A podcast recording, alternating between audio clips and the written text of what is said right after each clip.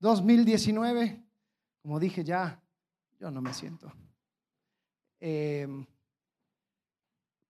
ya estamos a enero, ya se acabaron las fiestas, ya quienes tienen el refrigerador lleno de cosas que no sabe que no va a comer. Suele pasar, pero, pero bueno, así es esto. Se acabaron las fiestas y ahora de vuelta a la vida normal. Em, los gimnasios están llenos, ¿no? Todos abrieron la Biblia, le sacaron el polvo y comenzaron en Génesis, ¿no? A ver, ¿quién, quién dijo, quién dio el desafío? Dijo, ¿sabes que Yo voy a leer la Biblia tapa tapa este Esta vez sí, este año sí. No, comprométanse, bien, bien. Lo, primero que tienes que hacer si vas a hacer, tomar una decisión es contarle a los demás, ¿no? Eh, así que, bien, excelente. El problema es cuando llegan al Levítico y están, y el sumo sacerdote entonces tomará un pájaro y lo mata.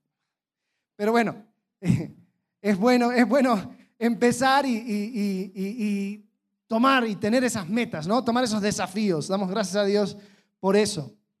La verdad es que yo creo que eso es una muestra de, de algo que nosotros entendemos como seres humanos pero como que nos cuesta captar. El hecho de que fuimos creados para más, ¿no? Ningún perro se levanta por la mañana o, año nuevo, primero de enero, y dice, ¿sabes qué? Este año voy a ser el perro más perro que puedo llegar a ser, ¿no? El gato tampoco hace eso, pero el ser humano se pone sus metas y entiende que aunque no lo logra siempre, realmente debe apuntar a algo mayor, ¿no? Ya comenzaron las dietas, ¿no? Ya, bueno, ya, ya, ya no hay ninguna comida, todos, todos se lo comieron para las fiestas, ¿no? Pero dijeron, bueno, ya esta va a ser, esta va a ser la, la, dieta final. Y ya para marzo, ya se está aproximando Semana Santa, uno le pone pausa a la dieta y nunca más lo vuelve a retomar, ¿no? Pero el punto es nosotros sabemos, sabemos que hay cosas que tenemos que ir cambiando, mejorando. Como vimos la semana pasada eh, en Colosenses capítulo 3, tenemos que quitar ciertas cosas, tenemos que poner otras cosas. Y sabes, hay una, una frase que me gusta y yo creo que es, esto va a ser la frase al cual vamos a, a regresar cada, bueno, a lo largo de este año tanto los talleres como los domingos. Vamos a tomar una pausa de nuestro, nuestra serie de Primera de Samuel y vamos ahora por los próximos meses a hablar acerca de un tema de eh, vida cristiana. Y esta es la frase, santa inconformidad. Eso es lo que queremos fomentar en cada persona, lo quiero fomentar en mi propia vida. Quiero fomentar una santa inconformidad, el entender de que así como estoy, no puedo seguir, de que no me puedo acostumbrar al status quo, que tengo que seguir y, alcanzar algo más y cada día, como leímos en, en Romanos 12, entregarme como sacrificio vivo, diciendo, Señor, aquí tienes todo. Señor, me falta mucho, pero estoy inconforme con las cosas como están. Entonces, ¿dónde encontramos esto? Bueno, lo encontramos como vimos en Colosenses capítulo 3 y muy bonito todo, pero, pero hay algún pasaje en la Biblia donde te lo desmenuza así con manzanitas. Sí. Y se encuentra en Segunda de Pedro. Segunda de Pedro capítulo 1, versículos 1 al 11. Vamos a leerlo todo completo y vamos a desglosarlo. Vamos a pasar eh, los próximos meses en este pasaje y vamos a ir entendiendo y tratando de buscar qué es lo que Dios tiene para nosotros en cuanto a nuestras vidas en este pasaje. Dice así, Simón Pedro, siervo y apóstol de Jesucristo, a los que habéis alcanzado por la justicia de nuestro Dios y Salvador Jesucristo, una fe igualmente preciosa que la nuestra, gracia y paz os sean multiplicadas en el conocimiento de Dios y de nuestro Señor Jesús como todas las cosas que pertenecen a la vida y a la piedad nos han sido dadas por su divino poder, mediante el conocimiento de aquel que nos llamó por su gloria y excelencia, por medio de las cuales nos ha dado preciosas y grandísimas promesas, para que por ellas llegaseis a ser participantes de la naturaleza divina, habiendo huido de la corrupción que hay en el mundo a causa de la concupiscencia, vosotros también, poniendo toda diligencia por esto mismo, añadid a vuestra fe virtud, a la virtud conocimiento, al conocimiento dominio propio, al dominio propio paciencia, a la paciencia piedad, a la piedad afecto fraternal. Y al afecto fraternal amor. Porque si estas cosas están en vosotros y abundan, no os dejarán estar ociosos ni sin fruto en cuanto al conocimiento de nuestro Señor Jesucristo. Pero el que no tiene estas cosas, tiene la vista muy corta, es ciego, habiendo olvidado de la purificación de sus antiguos pecados. Por lo cual, hermanos, tanto más procurad hacer firme vuestra vocación y elección, porque haciendo estas cosas no caeréis jamás. Porque de esta manera os será otorgada amplia y generosa entrada en el reino eterno de nuestro Señor y Salvador Jesucristo. Eso es todo, vamos a terminar y ya. Ahí está completito lo que tenemos que hacer. Pedro nos pone un fundamento, nos explica el proceso y después nos dice cuál es la recompensa. Y lo que quisiera hacer es, ahorita vamos a, vamos a pasar una vez más a ver estos versículos y vamos a, vamos a hablar un poco acerca de cómo es y qué es lo que Pedro quiere decir. Bueno, en los primeros dos versículos comienza con un saludo tradicional de un apóstol.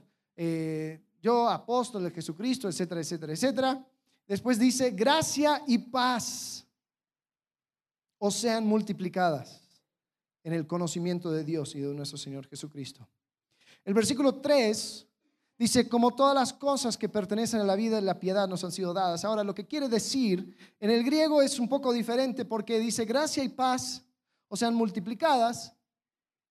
Y como lo que quiere decir es, yo puedo pedir gracia y paz para ustedes porque todas las cosas que pertenecen a la vida y a la piedad, esa es una frase que significa una vida piadosa, nos han sido dadas por su divino poder. Entonces habla acerca de este poder, pero dice que el poder es mediante el conocimiento de aquel que nos llamó. ¿Quién es aquel que nos llamó? ¿Quién lo dice con convicción? Jesús, sí, Cristo nos llamó. Él es el que nos llamó. Entonces, eh, continúa y dice que en este Cristo quien nos llamó nos ha dado preciosas y grandísimas promesas.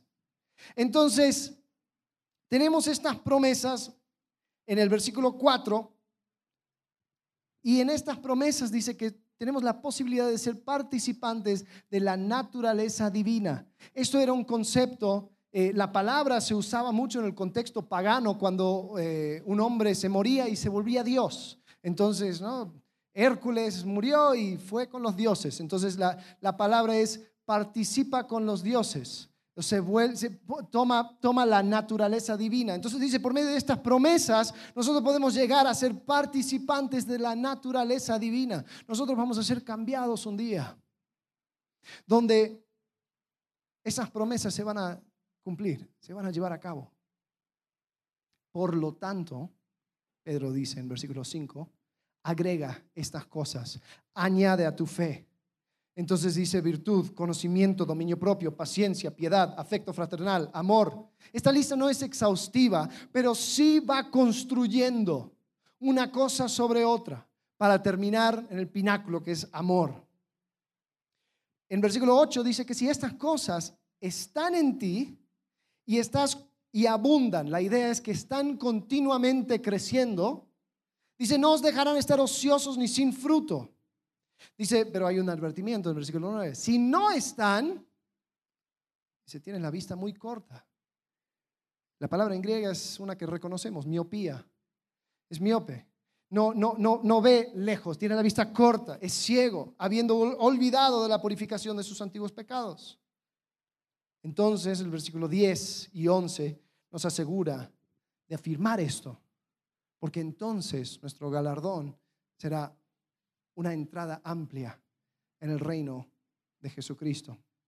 Entonces, la idea que plantea Pedro es de una persona mirando hacia atrás a la cruz y hacia adelante a las promesas. Ahora, nosotros vamos a hablar mucho acerca de la madurez y vamos a hablar acerca del crecimiento en Cristo.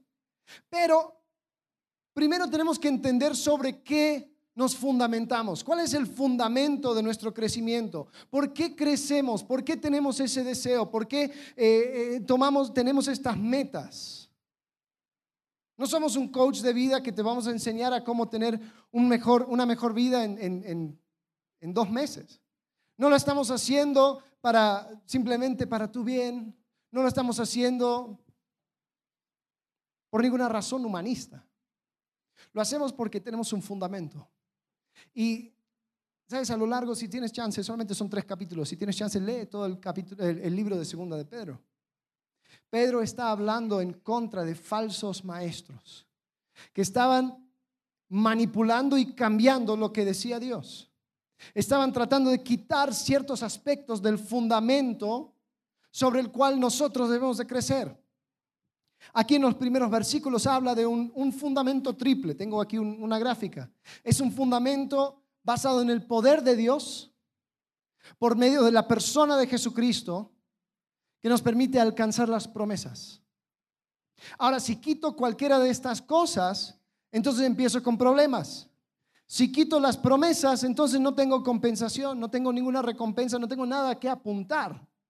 Si quito el poder de Dios, entonces no tengo convicción, no tengo la certeza de que pues me sacrifico y vivo esta vida tratando de agradar a Dios. Pues, ¿Para qué? Entonces, tengo que tener el conocimiento del poder de Dios. Pero si quito la persona de Jesucristo, lo que tengo es una fe sin, sin compadecimiento de Cristo. Pues, ¿Cristo qué? ¿Qué es lo que, o sea, es un Dios impersonal, ¿no? Y es justamente lo que los falsos maestros querían enseñar. Si, te adelantas a segunda de Pedro, capítulo 3, versículos 3 y 4, Pedro habla de esto. Dice, sabiendo primero esto que en los postreros días vendrán burladores, andando según sus propias concupiscencias y diciendo, ¿dónde está la promesa de su advenimiento? Porque desde el día en que los padres durmieron, todas las cosas permanecen así como desde el principio de la creación. Habían personas que estaban dudando el regreso de Cristo, dicen, a ver, ¿y dónde está? Porque yo no veo ningún cambio. Desde el principio de la creación hasta hoy todo sigue igual. Entonces los, falsos maestros al quitar la promesa decían, pues vivamos para el día, para el día de hoy. Seamos hedonistas, viviendo para nuestro propio placer, porque al fin y al cabo eso es lo que importa. Yo estar bien. Estaba escuchando hoy una encuesta, hicieron en Estados Unidos, me imagino que en México es muy similar. Dicen, aún entre la iglesia hicieron una encuesta y dijeron que alrededor del 70% respondió eh, eh, a la pregunta, ¿qué es lo más importante para ti? Eh, el encontrar satisfacción en la vida o el disfrutar la vida era número uno, prioridad número uno para aún personas de iglesia. Entonces decimos, esta filosofía ha perdurado y continúa con nosotros hoy. Si quito la promesa de Cristo, de su regreso, de nuestra, el tiempo que, o sea, la eternidad que vamos a tener con Él, entonces mejor vivo para el día de hoy. Eso es exactamente lo que querían decir. El versículo 5 de 2 Pedro 5 también continuaban diciendo, estos ignoran voluntariamente que en el tiempo antiguo fueron hechos por la palabra de Dios los cielos, o sea, hablando de su poder. Sino Dios, porque había otra idea de que, bueno, Dios no ha regresado porque no puede. Y Pedro dice, ah, ah, ah. dice también la tierra que proviene del agua y por el agua subsiste, por, versículo 6, Dice, por lo cual el mundo de entonces pereció, anegado en agua, pero los cielos y la tierra que existen ahora están reservados por la misma palabra, guardados para el fuego en el día de juicio y de la perdición de los hombres impíos. Entonces trataba de quitar de en medio el poder de Dios, diciendo, ah, la verdad, Él no puede. Pedro dice, no. Dios lo hizo antes, lo va a volver a hacer. Después, al final, el versículo 9 habla acerca de, una negación de la persona de Dios. Entonces, ¿por qué Cristo no viene? Cristo no viene tal vez porque no nos quiere, porque ya vino y se olvidó de nosotros, porque la persona de Dios es, es un ser eh, frío, no es personal. Y Pedro dice, no, tampoco. El Señor no retarda su promesa, según algunos tienen por tardanza, sino que es paciente para con nosotros, no queriendo que ninguno perezca, sino que todos procedan al arrepentimiento. Entonces Pedro estaba combatiendo cada una de estas cosas y cuando establece su fundamento, ahí vamos a poner la gráfica de vuelta, cuando establece su fundamento, lo establece como un fundamento firme en la persona, el poder y las promesas de Dios. Ahora, establece nuestra meta. Dice, bueno, entonces, como tenemos este fundamento de fe, vamos a construir sobre ella. Vamos a empezar a poner esto en práctica, poniendo toda diligencia por esto mismo. Añadid a vuestra fe virtud, a la virtud conocimiento, al conocimiento dominio propio, el dominio propio paciencia, la paciencia piedad, la piedad afecto fraternal y el afecto fraternal amor. Entonces, tengo, tengo otra gráfica. Nosotros comenzamos nuestra vida en Cristo con, con, una, con una base de fe. ¿no? Nosotros comenzamos con nuestra fe y la fe es lo único que necesitamos para llegar a Él. ¿Qué se necesita para ser salvo? Creer en el Señor Jesucristo, creer que Él es el único camino, creer que Él es el único que puede tratar con tus pecados, no tus obras, no ninguna otra persona, ni su madre, ni ninguna otra cosa, solamente Cristo, porque Él es el único que murió y resucitó. Ok, tengo fe, creo. Muy bien. ¿Sabes? En Romanos dice que cada uno de nosotros estamos predestinados, una vez que entramos en Cristo, estamos predestinados a ser conformes a la imagen de Cristo. O sea, vamos a parecernos a Él, vamos a llegar. Pedro habla de las preciosas y grandísimas promesas por el cual llegamos a ser participantes de la naturaleza divina. Muy bien, algunos dirán, pues aquí tengo un ascensorcito de servicio al final del camino, ahí a mi muerte, y inmediatamente estaré con Cristo para siempre. Entonces, si la única cosa que necesito es fe, ¿para qué esforzarme? ¿Para qué crecer? ¿Para qué cambiar? ¿Para qué hacer cualquier cosa si ya tengo la seguridad de mi salvación? Hay algunas personas que dicen, no, la, salvación se tiene que perder, porque si, si no se pierde, entonces la gente puede vivir como quiera. De una cierta forma. Pues sí. Porque si la salvación no es por obras, la pérdida de tu salvación tampoco es por obras. Entonces tenemos una seguridad. Ahora, nosotros entendemos que no basta con fe, que Cristo nos ha llamado a algo mucho más grande, ¿no? Que nos ha llamado, en Génesis habla eh, de, que nosotros somos eh, creados a la que imagen y semejanza de Dios, ¿no? y ese concepto tiene que ver con reinar. Eh, porque después de que dice eso, dicen, entonces ustedes van a reinar sobre la tierra. Lo que quiere decir es que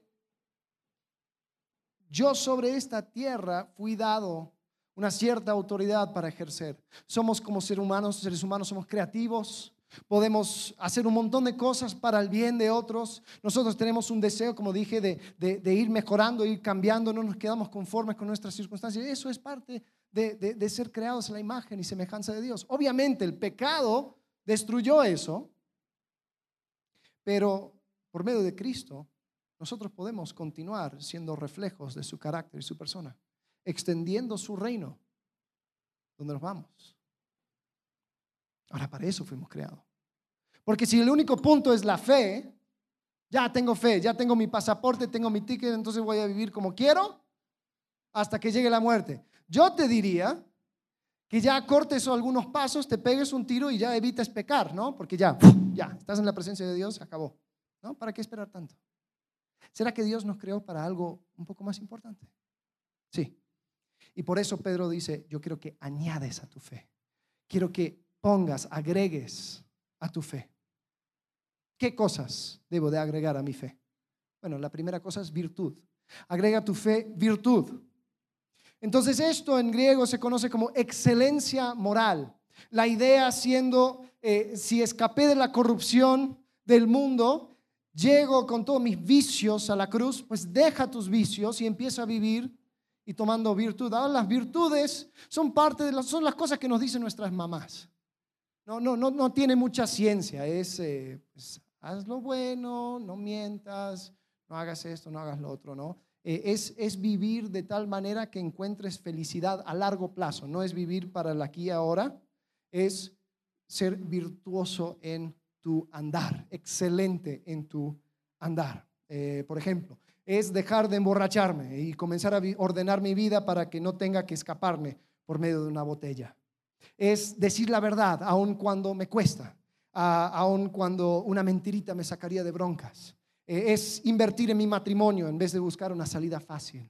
Eh, es, esas cosas son, es virtud, es una vida recta. Ahora, es la primera cosa porque es un poco de sentido común. La Biblia dice que nosotros tenemos conciencia, tenemos la ley escrito en nuestros corazones. Los gentiles que no tienen ley son ley para sí mismos, eh, habiendo escrito la ley en sus corazones. Esto es su conciencia. Nadie le tiene que decir a nadie que mentir está mal, porque lo sabemos. Entonces, Primero la fe, le agrego virtud. Después, conocimiento. Esa es la próxima cosa. ¿Sabes? El apóstol Pablo en cada una de sus cartas, cuando tiene su oración para, con la iglesia, es yo pido esto y esto y esto para, con ustedes. Eh, lo que pide es que ellos abunden en conocimiento. El conocer más a su Salvador, conocer más a la historia de la Biblia, el entender el propósito de, su tiempo aquí en la tierra, el conocimiento. Ahora la pregunta es, ¿tú qué conoces? ¿Cuánto conoces acerca de lo que dices creer? ¿Te ha tocado que quieres compartir tu fe con alguien? Y como que no te salen las palabras y dices, ah, pues tiene sentido para mí, pero no sé cómo explicarlo. O tal vez alguien que no cree lo que tú crees te refuta y te dice, no, no es cierto, por A, por B, por C, por D. Y no tienes nada más que decirle. Tal vez nos falta en esa área conocimiento, el entender y la, y la firmeza que viene con saber qué es lo que creo y por qué lo creo. Es más, el conocimiento da el por qué al qué de la virtud. Si virtud es lo que debo hacer, conocimiento es por qué lo hago. Entonces debo de agregar a la virtud conocimiento. Después sobre eso construyo dominio propio. En 1 Corintios capítulo 9, versículo 26, el apóstol Pablo habla acerca de dominio propio. Dice, así que yo de esta manera corro, no como a la aventura, de esta manera peleo, no como quien golpea al aire, sino que golpeo mi cuerpo y lo pongo en servidumbre no sea que habiendo sido heraldo para otros, yo mismo venga a ser eliminado. ¿Cuántas personas echan a perder todo lo que construyeron por una falta de dominio propio? El dominio propio es la primera cosa en la cual me debo de enfocar. Es saber controlarme a mí mismo, el saber entender o, saber decirle a mi cuerpo quién manda. Yo no soy guiado por los impulsos de mi lengua, no soy, no soy llevado por la imaginación de mi cabeza. Esas cosas no me guían. Yo tengo dominio propio. Pregunta, ¿cuántas cosas sabes que no debes hacer, pero no puedes dejar de hacerlo? Tienes la intención, sí. Tienes el conocimiento. ¿Qué te falta? dominio propio. ¿Cuántas veces haces algo y dices, ay, es que no, sé por qué lo hice? Pues porque te falta dominio propio. Entonces, es importante porque con falta de dominio propio se me echa a perder todo lo demás. Así que voy construyendo. Comienzo con la virtud sobre la plataforma de la fe, después con el conocimiento, después al conocimiento le agrego dominio propio. Al dominio propio, ahora movemos de lo interno a lo externo. Le agrego paciencia. Sumo sobre mi dominio propio paciencia, porque primero aprendo a lidiar conmigo mismo, después aprendo a lidiar con las cosas externas. Paciencia significa longanimidad, es eh, el, poder sufrir eh, las pruebas, el, tener la fortaleza para aguantar. Eso es lo que significa paciencia. Y sabes, en el tiempo de Pedro, los cristianos no lo tenían muy fácil. Ellos tenían por afuera un imperio romano que les activamente les perseguía y mataba a gente. Y entonces ellos iban así en cuevas, iban en, iglesias clandestinas. Eh, si una persona se declaraba cristiano, no era como aquí, que soy cristiano, bien por ti, soy cristiano. O sea, es una sentencia de muerte. Si tú eres cristiano, tú estás en contra del emperador. Si tú eres cristiano, tú eres una amenaza al Estado, tú eres un terrorista, básicamente. Porque tú no, no estás, no vives para la gloria de Roma. Entonces perdían todo. Además, dentro de la comunidad de la iglesia, tenía un montón de gente rara que se, se, le apegaba a la iglesia. Primero, gente pobre que no tenía nada, ninguna otra cosa que habían perdido todo. Después, eh, gente rica que se sumaban también y tenían que convivir los, ricos y los pobres. Después estaban los judíos, que eran siempre los extraños. ¿no? Los judíos no, no participaban nada de la vida romana. Es más, los romanos llamaban a los judíos ateos, porque como no adoraban al emperador, no adoraban al, al Dios de la ciudad, ellos tenían su propia cosa, solamente creían en un Dios. O sea, como que les, faltaba para, para, más dioses, ¿no? Solamente tenían ese uno. Y los gentiles pues, le veían así. Y los judíos también se los regresaban, ¿no? Los judíos veían a los gentiles como personas eh, que estar en su presencia sería eh, ensuciarme, el, estar mal eh, espiritualmente y delante de Dios. Entonces, yo veo la situación y digo, esto la verdad es algo muy difícil. Se necesitaba de muchísima paciencia para aguantar los ataques de afuera y para aguantarnos entre nosotros adentro. Pero Pedro dice, agrega a tu dominio propio longanimidad, agrega la paciencia. En Lucas capítulo 8, versículo 13, Jesús está dando un ejemplo. De, es la parábola del sembrador, algunos lo conocen. Dice que los de los, las semillas que cayeron sobre la piedra son los que habían oído, reciben la palabra con gozo, pero estos no tienen raíces. Creen por algún tiempo y en el tiempo de la prueba se apartan. ¿Cómo se ve? la paciencia en el día de hoy. Es soportarse unos a los otros, considerando al otro como más importante. Es no abandonar la fe cuando se pone difícil. Es buscar reconciliar una relación rota en vez de irte. Es ser pronto a perdonar y entender que la vida en Cristo no se trata de ti.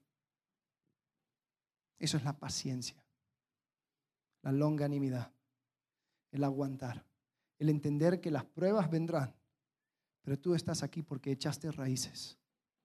Después sobre esa paciencia le agrego piedad, piedad.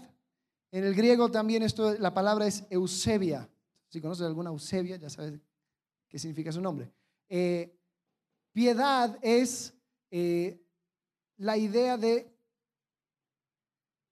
entender o el concepto es un buen culto, rendir culto a Dios. Es entender que todo lo que hago es un acto de adoración, potencialmente, ¿no? Todo lo que hago, bueno, no, en realidad todo lo que hago es un acto de adoración. Algunas personas lo que hacen es adoración para Dios, otros adoran a sí mismo y todo lo que hacen es una manera de adorarse a sí mismo, ¿no? Algunas personas tienen un templito para ellos mismos y se prenden velitas y ahí tienen su fotito y son ellos. porque el que, los que adoran son ellos, se adoran a ellos mismos. Entonces, piedad es reconocer de que todo lo que hago debe ser un acto de adoración a Dios. Mira lo que dice Colosenses capítulo 3, versículo 23 y 24. Y todo lo que hagáis, hacedlo de corazón, como para el Señor y no para los hombres, sabiendo que del Señor recibiréis la recompensa de la herencia, porque a Cristo el Señor servís. ¿Sabes a quién estaba hablando? Estaba hablando a esclavos. ¿Sabes? Un esclavo pues trabaja porque su amo le dijo que tiene que trabajar. Y un esclavo rencoroso haría lo mínimo posible para complacer a su amo. Y Pablo en Colosenses dice, no, no, no, no, no, no, así no es. Porque todo lo que haces es una oportunidad de adoración a Dios. Entonces, si vas a hacer las cosas, hazlo bien, porque no sirves a tu amo, sirves al Señor. Ahora, lleva eso a tu trabajo el lunes. A ver cómo se sorprende la gente. Piedad. ¿Sabes? Una manera fácil de, aplicar esto de piedad. Es decir, ¿sabes? Antes de hacer tal o otra cosa, lo primero que voy a hacer es decir, eh, Señor, esto lo quiero hacer para tu gloria. ¿no? Señor, te glorifico con esto lo que voy a hacer. Entonces, si no cuadra, si no lo puedes hacer, entonces ya sabes más o menos cómo está la cosa, ¿no? Señor, voy a textear a esta chica o este chico a las 3 de la mañana para tu gloria. Tal vez no. Señor, voy a tomarme este pomo yo solito para tu gloria. Señor, voy a responder con todo tipo de groserías porque lo merece, pero es para tu gloria. Si esa frase te causa risa, no lo hagas, porque posiblemente lo que vas a hacer no es para gloria de ningún otro que para ti mismo. Entonces, voy agregando a la fe virtud, a la virtud conocimiento, al conocimiento dominio propio, al dominio propio paciencia, la paciencia piedad. La piedad, ahora sí, hablo de comunidad, afecto fraternal, también en griego es Filadelfia es la lealtad y el amor que muestro a un hermano. ¿No es curioso la relación? ¿Quién, tiene hermanos o hermanas? Los demás, hijos únicos. Lo siento. Están dormidos. Eh, la relación de hermano y hermana es raro, ¿no? O sea, se pelean a, diente y uña, pero después el próximo día está todo bien. Oye, perdón, sí, no, todo bien. Y ya, siguen su día. ¿Por qué? Porque hay sangre entre medio, hay, hay sangre que les une. ¿Sabes? En Cristo hay también sangre que nos une. Mira, esta sangre tiene más peso que sangre de padre y madre. La sangre de Cristo que nos salvó. salvó a ti, salvó a mí. Entonces, si yo voy a crecer en afecto fraternal, tengo que entender que somos hermanos y hermanas por medio de lo que hizo Jesucristo. Nos olvidamos, ¿no? Como que nos tenemos que recordar de manera intencional. Ah, sí, cierto. Pero por eso Pedro lo incluye. Porque sabes que si vas a darte cuenta que todo lo que haces es potencialmente un acto de adoración a Dios, tus relaciones también. También el afecto fraternal es una muestra de quién eres en Cristo. Y por último termina con su pináculo ¿Qué es el amor? Ágape, el amor desinteresado, el amor que busca el bien de otro. ¿Sabes Jesús cuando quería resumir toda la ley y los profetas? ¿Sabes lo que dijo? Amarás al Señor tu Dios con todo tu corazón, con toda tu alma, con toda tu mente y con todas tus fuerzas. Este es el primer mandamiento. El segundo es semejante. Amarás a tu prójimo como a ti mismo. No hay otro mandamiento mayor que estos. Ama a Dios ama a los demás. Ahí se resume todo. Entonces, cuando yo todo lo que hago lo puedo hacer por medio de un amor desinteresado, cuando logro vaciarme de mí mismo, buscando el bien del otro, entonces puedo decir que estoy reflejando plenamente la persona de Cristo. Ahora, nunca vamos a llegar del todo. ¿Por qué? Porque en el versículo 8 dice, porque si estas cosas están en vosotros y abundan, el, concepto es, si estas cosas están en ti y van continuamente creciendo, es decir, volvamos al, gráfico, porque eh, eh, nunca voy a terminar de crecer en virtud, nunca voy a terminar de crecer en conocimiento, Nunca voy a terminar de crecer en dominio propio, ni paciencia, ni piedad, ni afecto fraternal, ni amor. Hasta que el día que me muera, voy a continuar creciendo. Porque si estas cosas están en vosotros y continúan, ese es el concepto de abundan. Entonces, no os dejarán estar ociosos ni sin fruto cuanto al conocimiento de nuestro Señor Jesucristo. Y ahora entendemos, ahora vemos el resultado, tanto a corto plazo como a largo plazo, el galardón. La primera cosa es que vamos a estar con fruto, no vamos a estar ociosos, ¿sabes? Eh, una vez unas personas que vinieron a instalar algo en mi casa y llegaron con su camioneta, todo con, con las gráficas de la compañía, y salieron y tenían los uniformes de la compañía y iban representando la compañía, vinieron en nombre de la compañía para instalar esta cosa en mi casa y cuando estaban listos por instalar, ¿sabes que se les olvidaron las herramientas? Entonces estaba el tipo un par de horas en la curva, ahí jugando no sé qué en su, en su teléfono, haciendo absolutamente nada porque no tenía las herramientas para completar el trabajo. Esperando que regresara su, su compañero. ¿Sabes? Nosotros también andamos en nombre de alguien, con el uniforme puesto, cubierto en la sangre de Jesucristo. Pero por falta de herramienta, muchos nos quedamos sentados, esperando meramente la muerte para entonces estar en su presencia. Perdóname. Dios te hizo para mucho más. Dios me hizo para mucho más. Entonces vayamos trabajando en las cosas que nos faltan para entonces no estar ociosos y tener fruto. Dice en el versículo 9, pero el que no tiene estas cosas tiene la vista muy corta. Se olvidó de la purificación de sus antiguos pecados. Algunos de ustedes sufren de miopía, ¿no? Yo empecé, los 30 no han sido amigables para mí, pero todavía no estoy al punto donde si salgo de la casa, oh, me olvidé los lentes, tengo que regresar. Pero para algunos es peligroso salir a, manejar, ¿no? O sea, porque ya a 5 metros todo bien, pero metro 6, no sé quién eres, no sé qué onda una forma borrosa por ahí anda, ¿sí? Eh, y el problema es que con la miopía solamente puedes ver las cosas que están en tu, vecindario inmediato, lo que está inmediatamente alrededor tuyo. Lo bueno es que para la miopía física hay corrección, pero hay de aquel que tiene miopía espiritual.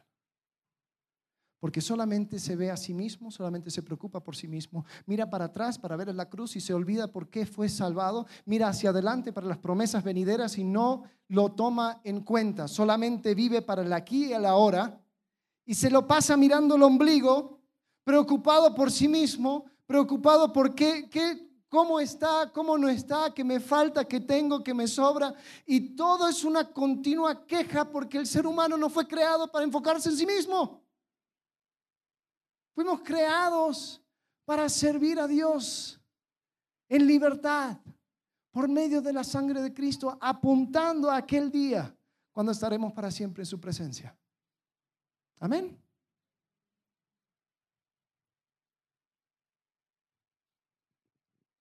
Algunos tenemos que ponernos lentes espirituales para entonces poder mirar hacia atrás.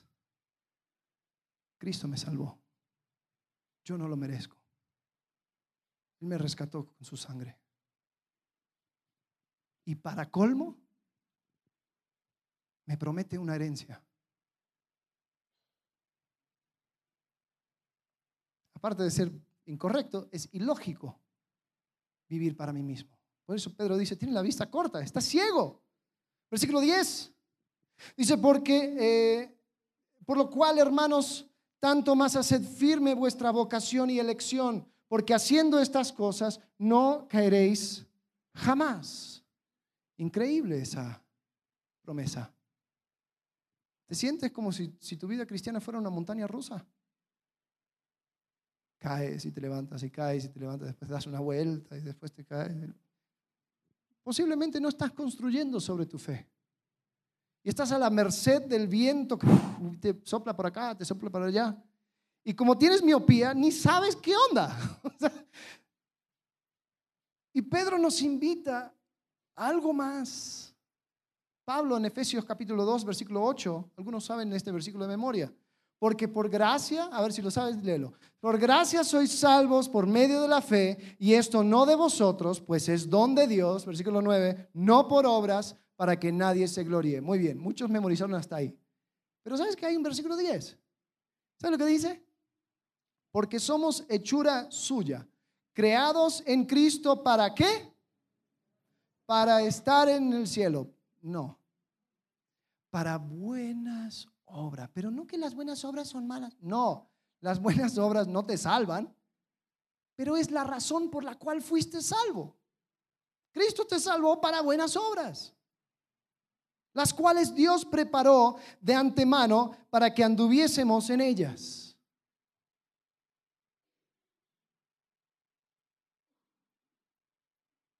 Estos instaladores finalmente lo hicieron su trabajo, pero yo me imagino, o sea, si no lo hubieran logrado, ¿con qué cara regresan a la central a decir, pues no lo pude hacer? ¿Y por qué? No tuve las herramientas. ¿Y por qué no lo traje? No sé. Algunos de nosotros vamos a regresar a la central y decir, no tengo las herramientas. ¿Y por qué te lo di? Tú sabes, la escuela, el trabajo. Fuimos creados en Cristo Jesús para buenas obras. Ya, es 2019.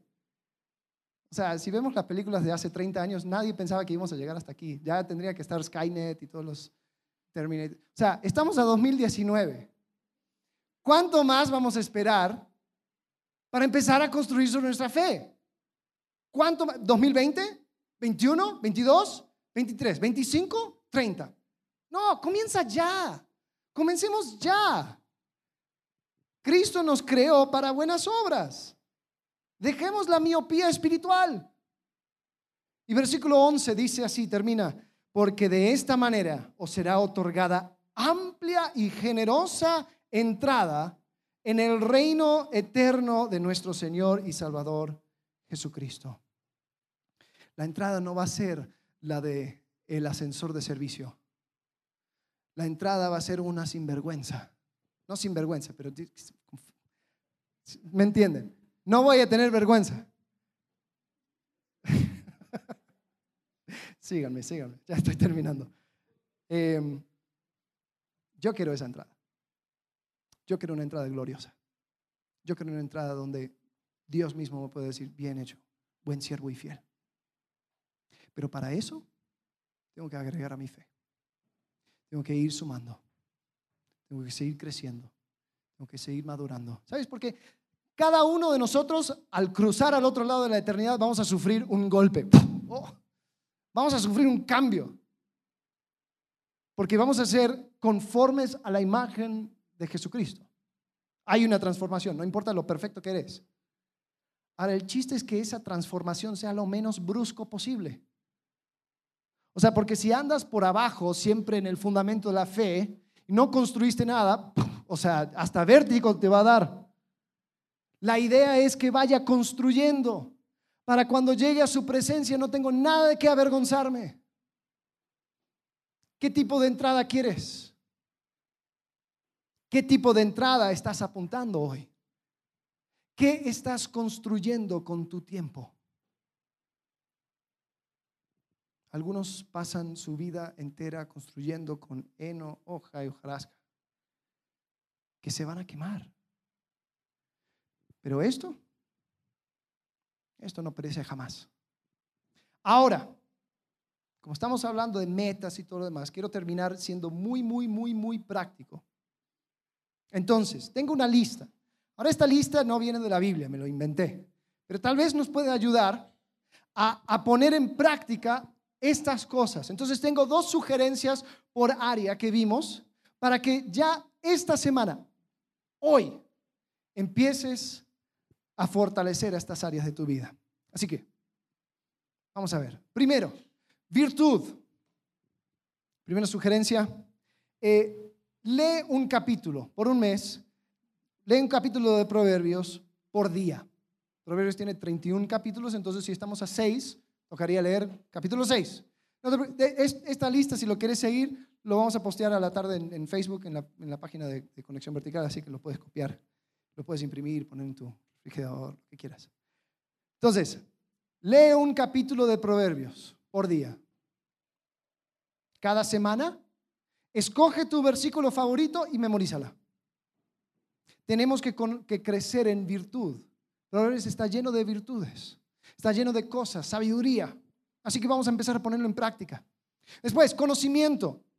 Lee un libro cristiano acerca del tema que quieras. Digo, lee un libro cristiano porque todos ya comenzaron con Génesis, ¿no? Ya 2019 ya están por Génesis 15. Eh, Entonces, aparte de eso, quiero que leas el tema que quieras, pero que sea cristiano.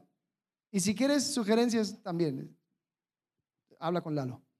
Em, después cuando termines, resúmelo en una hoja, porque todo bien, ah, es que lo conseguí en audiolibro, sí, pero te lo pasaste dormido la mitad del libro. Entonces, resúmelo en una hoja, tu libro, para crecer en conocimiento. Después, esta es muy fácil. Asiste los talleres del miércoles. Vamos a comenzar este miércoles. Y la idea es que vamos a empezar a ver temas de un libro cristiano, de hecho, se llama Pecados Respetables. Y vamos a empezar a explorar cuáles son aquellos pecados respetables. Vamos a ver la Biblia, vamos a estar explorando esto, vamos a ser muy prácticos, pero vamos a crecer en conocimiento. Si yo no sé, si no puedo articular el fundamento de mi fe, pues eso lo pone en tela de juicio, ¿no? No estoy diciendo que no eres salvo. Estoy diciendo, ¿qué entendiste? Crezcamos en conocimiento. Después, dominio propio. ¿Cómo crees con dominio propio? Algunas sugerencias prácticas. Identifica un vicio que sientes que te controla. Déjalo por lo menos un mes. Ahora, esto no tiene que ser algo pecaminoso. Puede ser eh, el iPad, puede ser la coca, puede ser lo que quieras. Pero si te controla, entonces tu cuerpo es el que manda. Si tú no lo puedes dejar, significa que no tienes el dominio propio. Porque el que dicta, algunas esposas ya están dando codazos a sus esposos. Si no sabes, si no puedes identificar uno, pregunta a tu esposa. Ella te va a decir. Eh, pero identifica un vicio que sientes que te controla. Déjalo por lo menos un mes para crecer en dominio propio. Después, busca a alguien con quien rendir cuentas cada vez que pierdes el control. Es que no sé por qué lo hice. Bueno, ¿sabes qué? Habla con alguien y comprométete a que cada vez te sale esa palabrota, cada vez que volviste a la botella, cada vez que miraste pornografía, cada vez que lo que sea, vas a tomar el compromiso de decir, oye, bro, con mucha pena te tengo que decir que sí. Eh, pues, volvió a suceder, volvió a suceder. Yo le decía algo, cuando algunos jóvenes me, acercaban, decían, mira, yo lucho mucho con la pornografía. Yo siempre les decía, bueno, ok, vamos a trabajar esto juntos. Eh, la próxima vez que caes, que ves pornografía, quiero que me hables, quiero que me digas. ¿Sabes que nadie volvió a llamarme? Así que tiene un éxito de 100%. Comprobado. No, no, no. La idea es que tú te comprometas a hablar a la persona, porque así te vas atando, vas, o sea, si tú no puedes, para eso Cristo nos dio la iglesia, o sea, estamos juntos en esto. Somos un montón es una ola de pecadores. O sea, ¿por qué tratamos de lidiar con nuestro pecado como si fuéramos una isla que nadie me entiende, nadie conoce, nadie sabe? aquí estamos. busca una persona.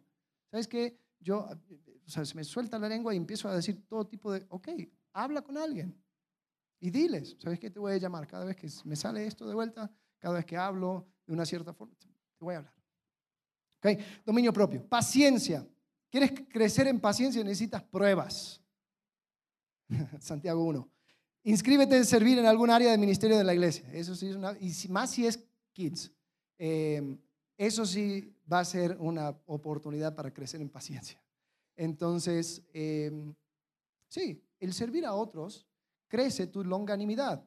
Tienes que llegar, tienes que no pensar en ti mismo, tienes que pensar en los demás, tienes que, si es, un, si es un ministerio donde tienes que estar los dos servicios, tienes que estar más tiempo de lo que quisieras, tienes que escuchar el mismo predicador dos veces y qué fastidio, pero es crecer en paciencia.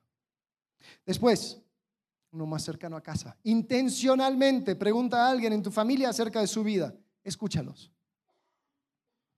Algunas personas tienen sus hijos y parece que, lo único que hacen los hijos es estorbar. ¡Ay, quítate! ¡Ah, ¡Muévete! Y, y sí, molestan. ya lo puedo decir con experiencia.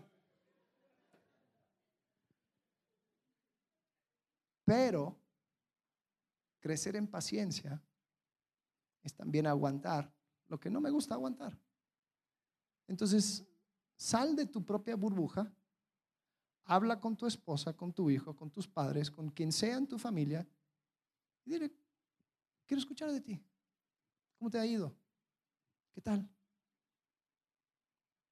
Paramos de WhatsAppear por unos 15 minutos. Tengamos una conversación, ojo a ojo. Crezco en paciencia. Crezco en, número 5, piedad. Piedad, entendiendo que la piedad es el reconocer que todo es un acto de adoración.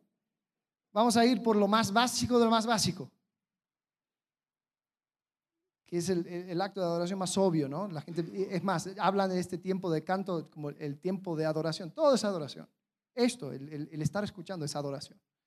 Rendir culto a Dios. Pero canta las letras de las canciones los domingos. O sea, canta, aunque suene horrible canta, que salga de tu boca las letras que ves. ¿Sabes? Nosotros somos los únicos locos que después de escuchar un mensaje cantamos. Antes de escuchar un mensaje cantamos. ¿Por qué? ¿Sabes? Porque es una oportunidad de responder a las buenas noticias que Cristo ha venido, que Cristo nos ha salvado, que Cristo volverá. Y si has ido una vez a una cancha de fútbol, sabes y entiendes la capacidad y el deseo que tiene el ser humano de cantar y adorar alguna cosa. Sea un, balón de fútbol, sea lo que sea. Cantamos y celebramos. Entonces quiero que tú trabajes en esta área de piedad. Canta, canta las letras de la canción. Número dos, comparte el Evangelio con alguien. Reconoce que todo es un acto de adoración y compartir las buenas nuevas, no solamente aquí, sino afuera, también es un acto de adoración. Crece en piedad. Afecto fraternal. Únete a un grupo conexión el próximo siglo. Es así, es bien fácil. Pero ¿por qué no nos gusta hacerlo? Pues que, ay, ¿sabes? El mexicano es caracterizado por ser muy apegado a su familia, ¿sí o no? ¿La familia de Cristo? Nada. Nada, yo con los míos. Pues si tienes la sangre de Cristo, estos son los tuyos. Bienvenido a la reunión familiar. Únete a un grupo. Dos, esta tal vez va a ser un poco más difícil para los introvertidos. Invita a comer a alguien de la iglesia que nunca hayas invitado. ¿Sabes? Yo no puedo sentir afecto fraternal por quien no conozco. Si no sé ni tu nombre, ¿cómo voy a mostrar afecto fraternal? ¿Cómo, me, vas, ¿Cómo me vas a importar? Entonces tengo que también salir de mi burbujita y entender que Dios quiere que crezcamos en esto. No soy yo. Acabamos de leer la Biblia y dice que crezcamos en esto. Y por último, amor. Un par de sugerencias.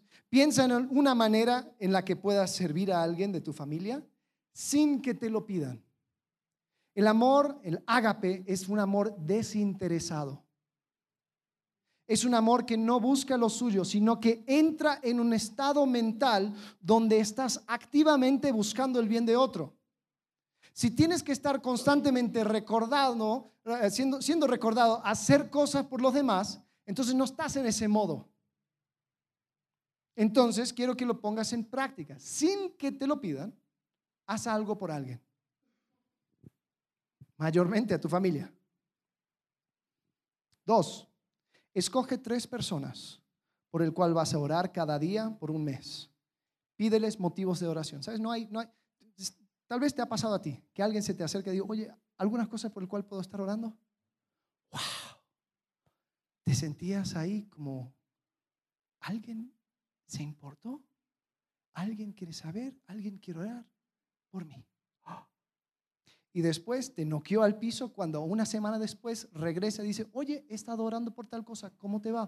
Se acordó.